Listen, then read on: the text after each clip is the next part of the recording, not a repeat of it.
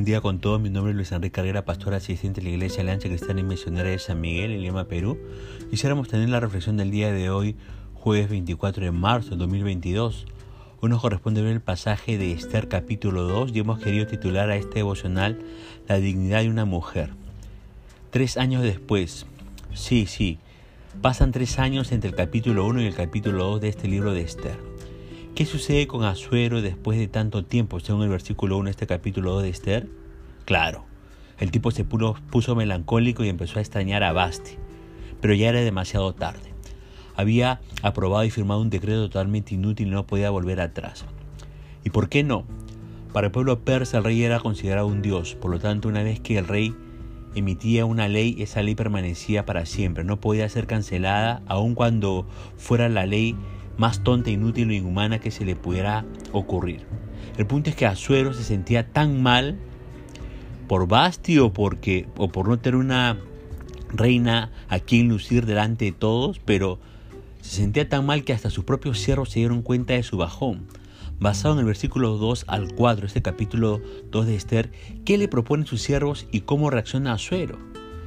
Dándose cuenta del pesar del rey, su consejero le sugirieron que hiciera una búsqueda para encontrar a la joven más hermosa del imperio, que pasaría a ser la nueva reina. Al rey le pareció muy bueno ese consejo, así que decidió ponerlo en práctica. Fíjese, ¿ah? los reyes persas coleccionaban grandes cantidades de joyas y también una gran cantidad de mujeres. Y aunque esto sea completamente superficial, coleccionar entre comillas mujeres en un harén también representaba para estos reyes una muestra de su poder. Las chicas vírgenes eran tomadas de sus casas y tenían que vivir en el harén, cerca del palacio real, bajo la custodia del eunuco del rey. El único propósito de estas chicas era servir al rey y esperar su llamado para tener sexo con él. Y nadie, excepto el rey, podía tocarlas. O sea, todo bien si, era, si, eran, si eras elegida reina, pero si no, tenías esa suerte porque solo había una reina, tu vida se volvería la más aburrida de todas, confinada a un harén y sin posibilidades de volver a tu casa nunca más. Por supuesto, tendrías los mejores vestidos, la mejor comida y los mejores perfumes, pero harías la nada misma durante 24 horas del día mientras esperas el llamado sexual del rey. Porque aunque hubiera reina, el rey podía seguir haciendo, entre comillas, uso de las chicas de su harén seguramente alguna mujer con muy baja estima se sentiría súper, entre comillas, honrada de que el rey la llamara para tener sexo con ella.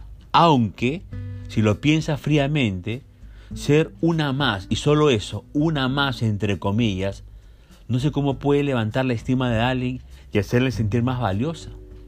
Sin embargo, aplicando esto para nuestros tiempos, exactamente lo mismo sucede con las fans de algún actor de algún músico, de algún deportista o de algún político.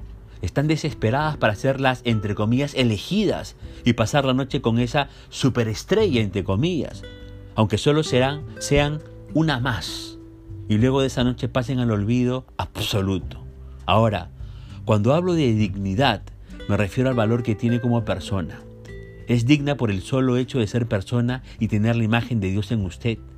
Por supuesto, hay muchísimas cosas que pueden potenciar su dignidad, así como hay muchísimas otras que pueden lastimarla o incluso destruirla. Por ejemplo, estudiar y obtener un título potenciará su dignidad, aumentará el valor que tiene como persona. En cambio, prostituirse o pasar de hombre en hombre destruirá poco a poco su dignidad y solo será un objeto sexual para ellos, una más del montón. Por eso pregunto, ¿qué decisiones ha tomado que lastimaron su dignidad y cuáles le ayudaron a restablecer y mejorar su dignidad como mujer. ¿Qué decisiones le ayudarán realmente a sentirse una mujer llena de dignidad? ¿En qué medida las personas con las que se relaciona sanan o lastiman su dignidad? ¿Siente que está perdiendo su dignidad por hacer lo incorrecto, por tener relaciones enfermas? ¿Qué puede hacer para, para comenzar a recuperar poco a poco el control de su vida y sanar su dignidad? Piense, y escriba tres o cuatro acciones bien concretas y busque ayuda para poder realizarlas. Y lo más importante de todo, Dios siempre le ve digna, nunca indigna. Interiorice eso por favor. ¿Cómo se ve usted a usted misma? Ahora, basado en el versículo 5 al 6, nos preguntamos, ¿quién es Mardoqueo y cuál es su historia? Mardoqueo es un judío perteneciente a la tribu de Benjamín. Su bisabuelo sí fue uno de los tantos judíos que fueron traídos en cautiverio por Nabucodonosor. Por lo tanto, Mardoqueo viene de un linaje de cautivos, viviendo en una tierra extraña bajo un gobierno sin Dios. Basado en el versículo 7, ¿y a quién adoptó como hija? A Adasa. Y Adasa significa mirto. El mirto es un arbusto de ramas flexibles, hojas ovaladas de color verde intenso con flores blancas y aromáticas. Sin embargo, Mardoqueo le cambió su nombre por el de Esther, que significa estrella. Y si bien la adopta como hija, en realidad ellos eran primos, primos con una enorme diferencia de edades. Esther pasó de ser huérfana a hija adoptiva por el gran amor y cuidado de Mardoqueo. Pasando en el versículo 8 nos preguntamos qué efectos tiene la divulgación de este nuevo decreto real. El primer efecto es que muchísimas chicas son elegidas y seleccionadas para formar parte del harén del rey. El segundo efecto es que entre todas también está Esther. ¿Cómo es Esther según el versículo 7? Físicamente hablando es una chica hermosísima, con una excelente presencia. Y aunque esto puede sonar entre comillas superficial para algunos, especialmente para aquellas que viven denunciando la cosificación entre comillas de la mujer, y la palabra cosificación significa hacer a una mujer como un objeto, ¿no? Entonces, ese ser hermosísima en ese tiempo era un aspecto importantísimo para estar delante del rey como futura reina. Basti era una mujer bellísima, todas las preleccionadas para el harén real lo eran, y Esther lo es. Hoy en día, por ejemplo, cuando en un trabajo le piden buena presencia, entre comillas, que es diferente a tener un buen cuerpo, entre comillas, según determinados estereotipos sociales y culturales, no lo hacen para cosificar, entre comillas, a la mujer ni al hombre. Lo hacen porque el mercado laboral tiene sus propios códigos laborales. ¿Quiere conseguir este, un buen trabajo? A sus conocimientos, experiencias, carácter y demás habilidades y cualidades que tenga, súmele una experiencia, una excelente presencia. Eso significa báñese, higienícese, peínese, vístase bien, póngase la mejor ropa que tenga, perfúmese, sáquese los piercing y esconda los tatuajes si es joven. Una muy buena presencia le hará sumar puntos a favor. Y hablando de cosificación, los primeros en cosificar a la mujer son los medios de comunicación cada vez que la exhiben semidesnudas. Y a la lista podría continuar con los eventos de moda, los shows, las fiestas, etcétera y etcétera. Pero, lamentablemente, las propias mujeres muchas veces se, entre comillas, autocosifican cuando en redes sociales suben selfies sexualmente insuinantes o explícitamente eróticas con la intención de ser miradas y en esas miradas sentirse aceptadas, eh, validadas y reconocidas, aún cuando signifique lastimar su propia dignidad. Y todo esto habla del carácter de esas mujeres. Y si bien la presencia y el aspecto son importantes, tampoco lo son todos. Basado en el versículo 9 al 10, ¿qué otras características resaltantes vemos en Esther? Fíjese, Esther es agradable y tiene gracia. Y esto no tiene nada que ver con el cuerpo, ni con la buena presencia, sino con el temperamento y el carácter. Temperamento son todas aquellas características que ha heredado de sus padres o abuelos, vienen sus genes, eso es temperamento. Hay temperamentos coléricos, otros melancólicos, otros apáticos y otros más divertidos y sociables. Carácter es lo que usted mismo o usted misma ha ido adquiriendo con el paso del tiempo en base a las decisiones, en base a las reacciones y actitudes que ha ido incorporando. ¿Cómo habla? ¿Cómo reacciona? ¿Cómo actúa? ¿Qué decisiones toma? ¿Cómo resuelve conflictos? ¿Cómo se expone o no frente a los demás? ¿Qué cosas permite o rechaza en su vida? Todo esto tiene que ver con su carácter, independientemente del temperamento que tenga.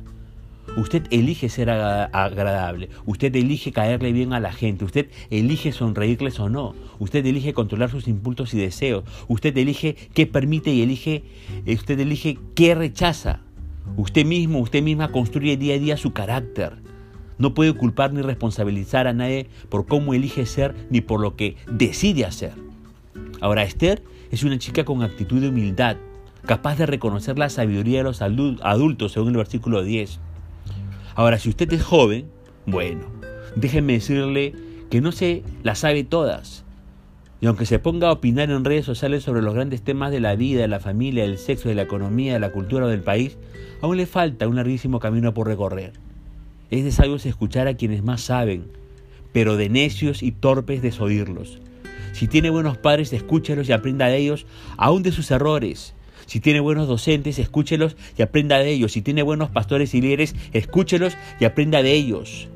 Y mientras tanto, nos preguntamos, basado en el versículo 11, ¿qué hace Mardoqueo? Como todo padre responsable y protector, Mardoqueo observaba cómo, e, cómo era tratada Esther. Un padre, fíjese, ¿ah? que ama, se interesa, se ocupa, ora por sus hijos, los bendice, les enseña, los asesora y nunca los pierde de vista. Reflexiónelo, piénselo. Basado en el versículo 12, ¿qué hacen las chicas durante un largo año antes de presentarse delante del rey Azuero? Imagínese, ¿eh? un año a full con tratamientos de bellezas. Es el paraíso para cualquier mujer. En un año la convierte en una diva total. Si alguna de las chicas se sentía fea o menos que las demás, después de ese largo año de tratamientos estaría a la par de todas sus compañeras. Aunque para dejarlo claro, ser bella o ser fea no es un tema de apariencia física o de maquillaje o de ropas elegantes, sino de actitud del corazón.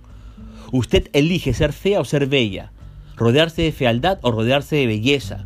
Por supuesto, tanta belleza no es gratuita. Hay un precio que pagar. Durante ese largo año, chau a tu familia, chau a, sus amigos más cercanos, chau a sus propios sueños. Es propiedad del rey y se prepara exclusivamente para él.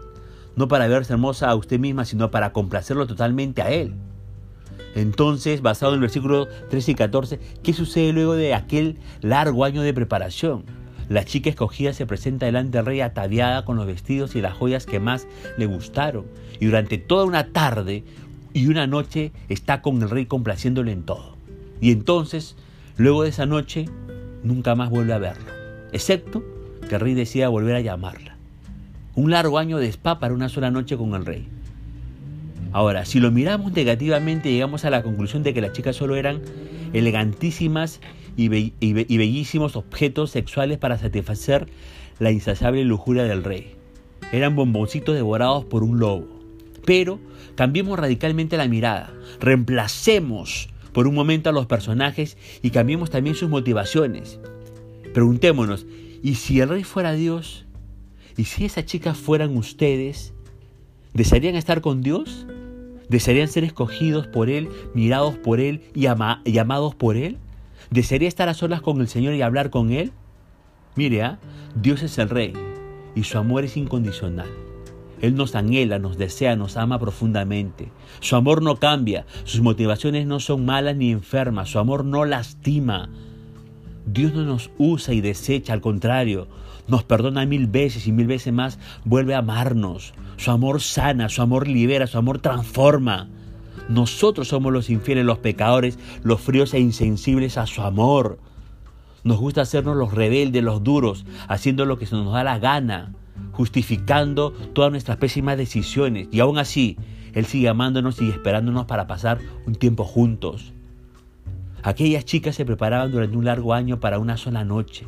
Y después de eso, nada, absolutamente nada.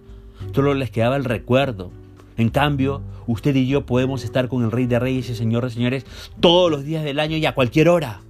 Y no importa cómo nos sintamos o en qué condición nos veamos a nosotros mismos. El Rey nos recibirá igual, nos amará intensamente, nos perdonará y oirá nuestras palabras. Su amor sanará todas nuestras heridas y nos llenará de motivación y esperanza. Estar a solas con el Rey es la mejor decisión que puede tomar. Solo así experimentará su amor más profundo. Piénselo. Ahora fíjese, ¿ah? luego de 10 meses, en el séptimo año de Azuero, nos preguntamos, según el verso 15 al 18, ¿a quién le llega la oportunidad de estar con el rey y qué sucede? Cuatro años después de los acontecimientos del capítulo 1 le llega la oportunidad de Esther. Si a la belleza natural que todos y todas tenemos se le suma una excelente actitud, ojo, que no todos tienen, ¿ah? Usted se puede ganar el favor de la gente. Su actitud le abrirá o le cerrará puertas, le hará ganar oportunidades o le hará perderlas. Su actitud es más importante que su apariencia física, su lindo cuerpo, sus lindos ojos. Incluso su actitud es más importante que su inteligencia o experiencia. Con la actitud correcta usted sumará puntos a su favor, ganará el reconocimiento de las personas y, será eh, tenido, en cuenta cuando lleguen las oportunidades. Pero con una mala actitud echará todo a perder. Piense en sus actitudes. ¿Predominan las buenas o las malas actitudes? ¿Qué actitudes debería cambiar? ¿Y cuáles debería incorporar y mejorar? Piénselo, por favor. Piénselo. Punto final para el devocional del día de hoy, deseando que la gracia y misericordia de Dios sea sobre su propia vida. Conmigo será Dios mediante hasta una nueva oportunidad. Que el Señor le bendiga.